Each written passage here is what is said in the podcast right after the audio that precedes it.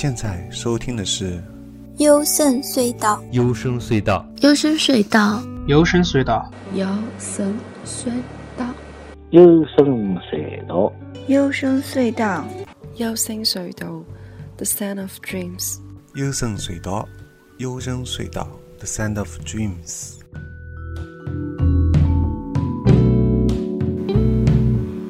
大家好，我是高尔基呀。侬现在收听的是幽深隧道。那么这一期节目呢，又是巫师唐望啦。巫师唐望先前做了四期啊，节目反响不错，有很多听友纷纷为我疯狂打电话。嗯，那么可见大家对这个东西并不是很排斥啊，也是蛮有兴趣的。尤其可能因为切入点是从梦开始嘛。大家都有做过梦，所以这样的话也会比较熟悉，对吧？好，那么从这期节目开始呢，我就进入正式进入到唐望的这个详细的这个从第一本书啊，以第一本书开始为这个时间顺序来讲唐望了。首先，在这期节目我们要讲的是巫师唐望的教诲啊，这也是这个作者卡洛斯卡斯塔尼达写的第一本关于唐望的书。那我觉得他这本书的那个序，嗯，出版三十周年之纪念序文，这个序写的相当精彩，哈哈，所以我不得不要先读一下序里面一些精彩的段落。那么它里面提到啊，嗯，唐望说被视为，当然这个是作者自己写的序啊。卡卡自己写的序，唐望说被视为古代墨西哥，哎，是他自己写的，该是啊。唐望说被视为古代墨西哥巫师认知系统的基石的一项能量事实是，宇宙一切都是能量的表现。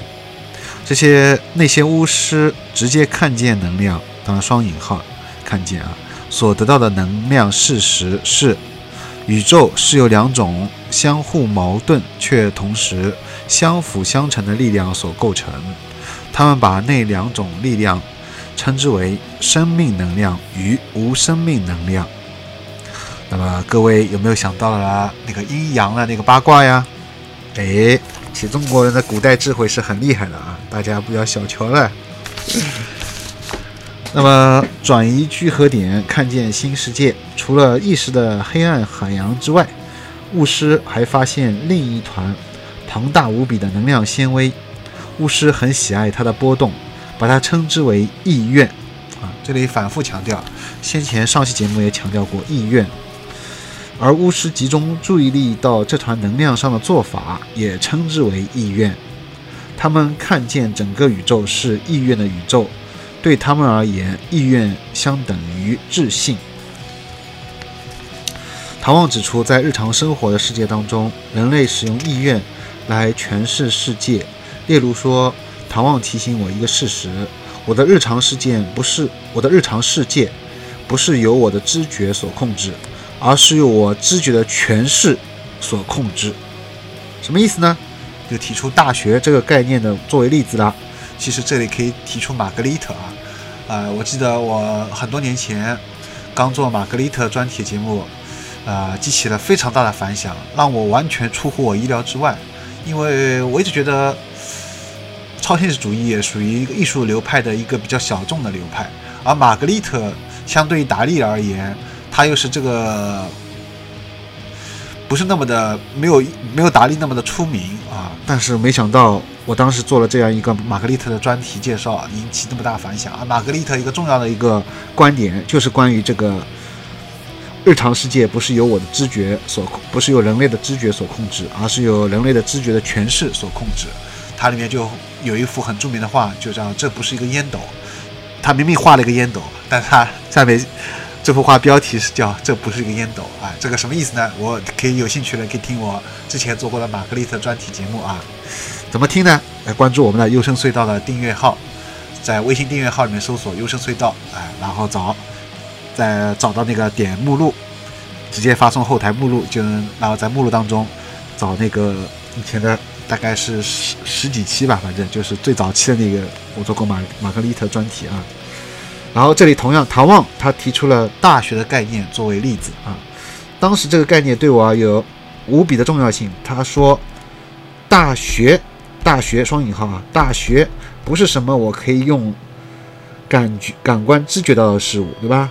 因为不管是我的视觉、听觉、味觉、触觉或嗅觉，都无法提供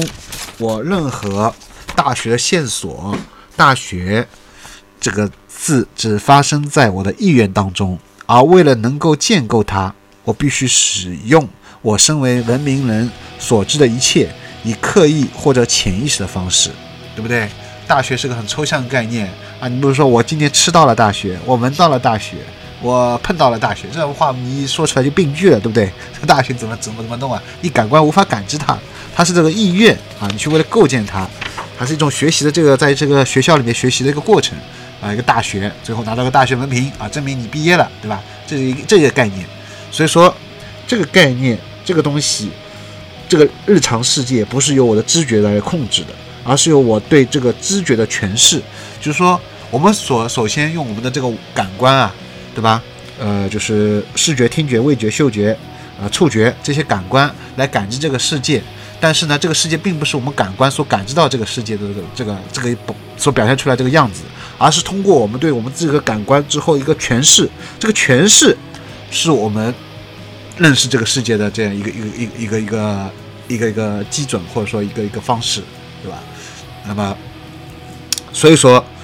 所以说是什么意思呢？所以说，他提出来就是说，由人类使用意愿来诠释这个世界。啊，这里要正顺带补充一下，呃，就提一下吧，就是众妙还是提众妙之门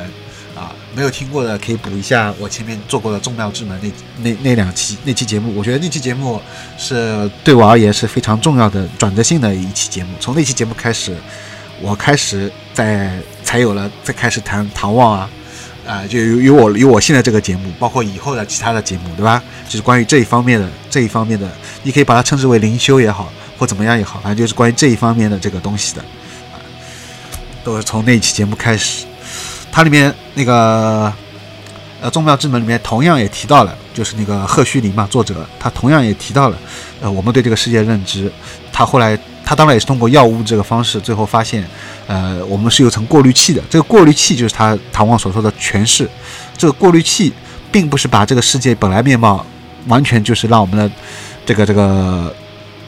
我们是现在所就是通过感官能感知的。感官感知它进来东西，外面的东西进来进到我们这里，我们当中有个过滤器，那过滤掉之后，我们才发现，最后告诉大脑这些东西看到以后，最后再告诉大脑，然后大脑。再说哦，我看到这个东西是，比如说白颜色的啊，这个花是白颜色的，但其实这个花恰恰不是白颜色，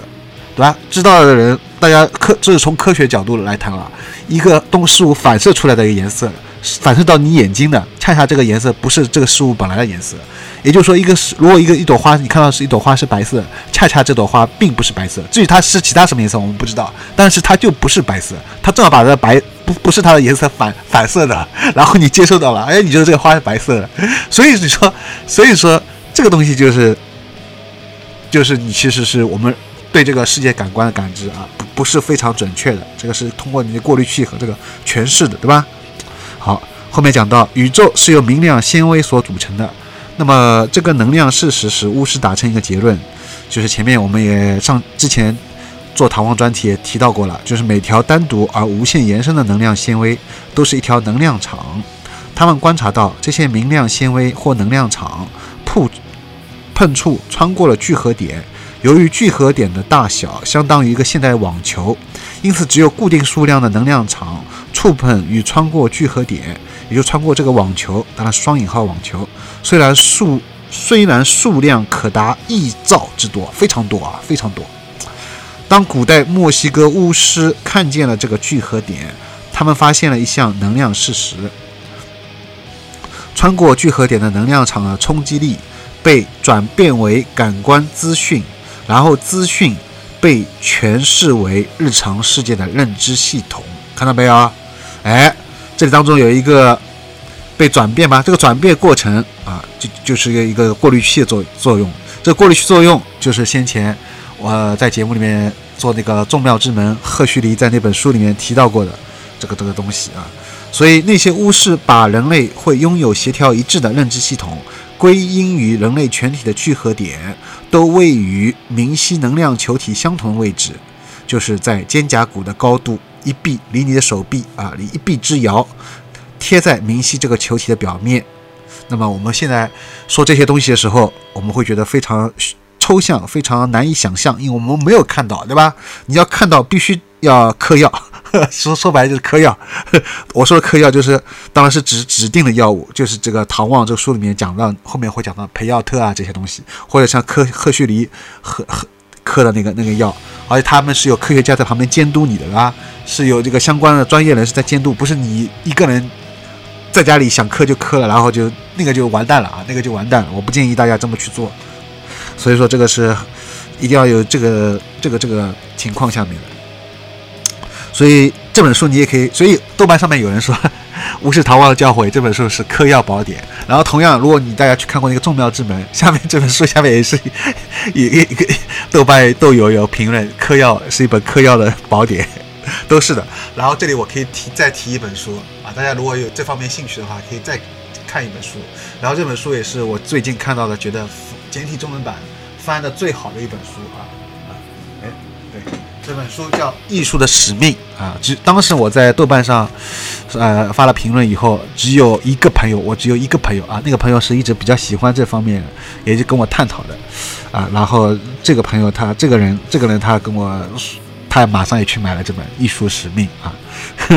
很所以说真的知己难求啊，知己难求。美国阿莱克斯 Gray 啊，其实就是 Alex Gray 啊，这个人这个人写的，这个人本身也是个艺术家、画家。然后他写了这本关于艺术的视频，表面上呢看来是他关于在谈艺术，他也确实在谈谈艺术，但里面他提到了这些关于同样这个和唐望相同的这些观点，和那个赫胥黎一样的观点啊，所以说这些一切都呃一切包括还有跟那个那个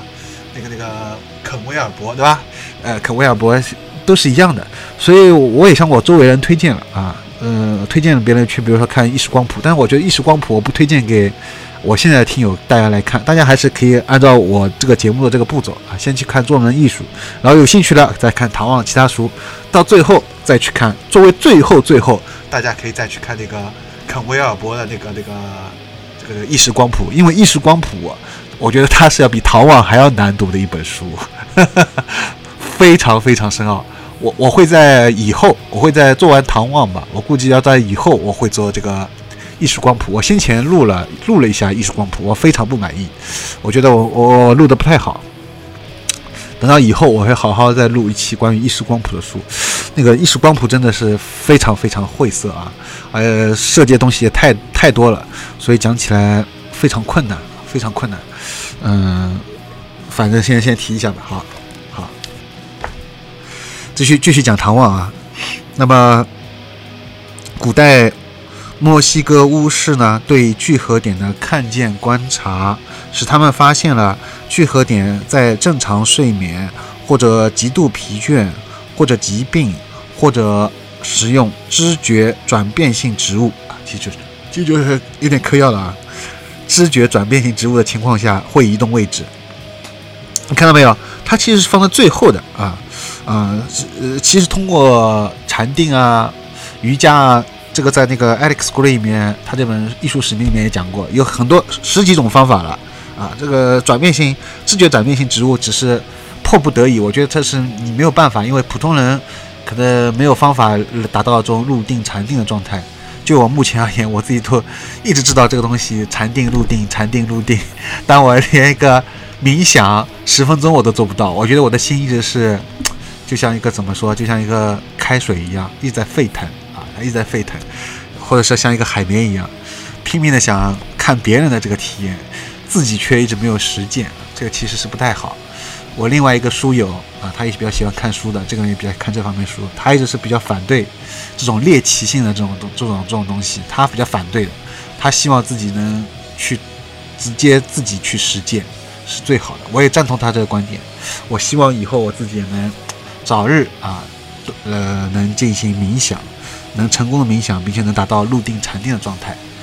也许在那个时候我再来做这样的节目，那我就有自己的体验，然后结合自己的体验来跟大家谈，就更加有说服力了吧，对吧？好，那么他说，那些巫师看见当聚合点在新的位置时，会有不同的能量传能量场穿过它，迫使聚合点把那些能量场转变为感官资讯，然后加以诠释，结果产生一个全新世界供人知觉。那些巫师表示呢，在如此方式产生的每一个新世界都是各自独立的世界，不同于日常世界，但是很相似。一个人可以活在里面，死在里面。这个就啊，这个就是非常厉害了。嗯，这个得你创造一个世界啊。对唐望这样的巫师，意愿最重要练习就是有意志的移动聚合点到事先决定的能量球体位置上面。啊，其实我有时候也在想，我为什么要做这些节目？难道这是我的使命吗？难道这就是我来地球的使命吗？因为我有个非常好的一个一个一个朋友啊，叫郑一，他是 The Sing 这个服装店的老板，他在国内有很多家服服装店。他很早以前是看过我网站，那时候网站还在的时候，他比较喜欢我的推荐的这种比较舒缓的节节拍的音乐，所以说他就认识我，向我买了很多音乐，在经济上也有赞助我，我非常感谢他。然后他跟我一样，在后期，在最近这些年，他慢慢开始从注意力转移到这方面。他参加过一些讲座啊，这些东西，也获得了一些体验啊。我我跟他讲了以后，所以我觉得非常有共鸣。他也帮我算过，他帮我算看看过我的星盘，他觉得我最近这几年啊，一定要一定要，他说把我自己的一个。想说的一个，或者说一个想表达的东西表达出来，就是把我自我表达出来。我当时一直在想，到底什么把自我表达出来？然后他一直强调，我不是要来赚钱，就对我这这一世来说，我的使命，我的我的目标不是为了赚钱或什么。然后呢，他同时也强调，就是说我在感情上面，我总是希望能在感情上啊得到一个满足之后，再来做我想做的事情。但是他觉得有点。有点本末本末倒置了，他觉得我应该先把我我的表达表达出来，啊，然后再去考虑感情上的事情，因为我其实是一个性情中人了，我是一个比较特别，呃，特别是到我现在这个年龄，我特别注重我身边有一个人能陪伴我，这个说起来挺好笑是吧？其实是挺凄惨一件事情啊，挺凄惨。我一直很孤独，然后我总是很渴望身边有一个人能跟我能很谈得来这些东西，能陪伴我。然后我觉得在这样一个稳定基础上，我再来考虑表达我自己的一个一个情况也好，或者说做我想做的这个逃望这些这些东西也好。但是后来我发现，我这个朋友郑一说的是对的。只有当我先把我自己表达出来了，也许我接下来才能解决我这个感情上的困扰问题啊！哎，我现在真的是太孤独了，太孤独了。好了，不不不，不单是我做节目时候我没有感到孤独啊，我我因为我相信我做节目，至少这世界上。会有那么几个人啊，应该应该说会有至少超过三个人，他们能听完以后会很喜欢啊。他们，我觉得能做到这一点，我我我就很满足了。我就觉得我死而无憾，我我死而无憾，啊，我就觉得我找到了我自己的存在价值了，比我写那么多音乐评论更有存在价值。因为这个是涉及到真正的一个人的到底活在这个世界上的意义何在。啊，我觉得能探讨一个人生意义的这样一个节目的，这个这个节目是有价值的。当然，并不是说我以前做的音乐这方面节目没有价值，同样是有价值。但是那个只是停留在艺术的角度上面，而最后要升华，往上升华，往最上面升华，人往人的一个顶轮或者一个什么顶顶部的一个脉轮，往最上面升华啊，去探讨一个人生的活在这个世界上究竟的一个最根本的一个。意义所在，我到底活在这个世界上为了什么？我不是为了钱，这些物质东西毕竟是虚幻的，它不能给我带来满足。你在这当中，也许在这没有得到这个东西之前，你是很想得到，但一旦得到了，你马上这个东西就失去了那种渴望感，对不对？就没有了，就换了。到来，接下来就是空虚，然后你又去又去找一个新东西来代替。这就是我以前很喜欢的一个叔本华写的《作为意志和表象世界》，在我大学时候。在我人生关卡当中，我去读了。入叔本华的这个《作为意志和表象世界》，但是我非常非常非常不建议大家去读这本书，因为这本书太丧了，太丧了，实在太丧，因为太颓废了，他会让你觉得哇，人生好绝望，对吧？我建议大家去读尼采，都比读那个叔本华要好一点。叔本华这种书就让我来读就行了，好，我帮你们读就行。你们特别是年轻人啊，特别是还在读大学的，或者是大学刚毕业，或者对人生希望有目标的人，不要来读叔本华，好吧？今天的读唐望，呃，都都比觉得对叔本华。来说更加有有有有有有那个有一种积极吧，那个叔本华还是有点消极了啊，悲观主义哲学嘛啊，再继续讲下去，那么所以说他这个意愿最重要练习就是有意志的移移动聚合点到事先决定的能量球体位置上面，看到没有？所以这个移动聚合点就是整贯穿了整本这个唐望这个东西，